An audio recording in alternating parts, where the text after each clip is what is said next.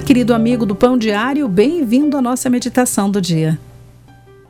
A autora da nossa mensagem de hoje escreve assim: Quando minha irmã Marcel era pequena, ela cantava uma canção familiar em sua própria maneira.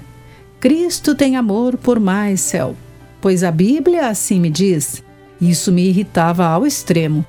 Como uma de suas irmãs mais velhas e mais sábias, eu sabia que as palavras eram por mim e não por Maisel. No entanto, ela insistia em cantar à sua maneira. Agora, com a experiência dos dias que já se passaram, acho que minha irmã estava certíssima. A Bíblia, de fato, diz a minha irmã Maisel e a todos nós que Jesus nos ama. Vez após vez, lemos essa verdade. Tomemos, por exemplo, os escritos do apóstolo João, aquele discípulo a quem Jesus amava, conforme lemos em João 21, versículos 7 e 20.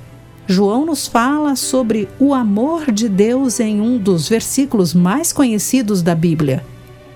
Porque Deus amou o mundo de tal maneira que deu seu Filho unigênito para que todo aquele que nele crê não pereça, mas tenha a vida eterna. João 3,16. João reforça essa mensagem. Nisto consiste o amor. Não em que tenhamos amado a Deus, mas em que ele nos amou e enviou o seu Filho como propiciação pelos nossos pecados. 1 João capítulo 4, versículo 10.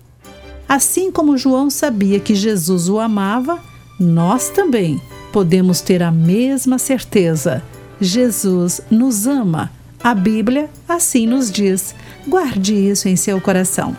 Aqui foi Clarice Fogaça com a meditação Pão Diário do Dia. Deus o abençoe.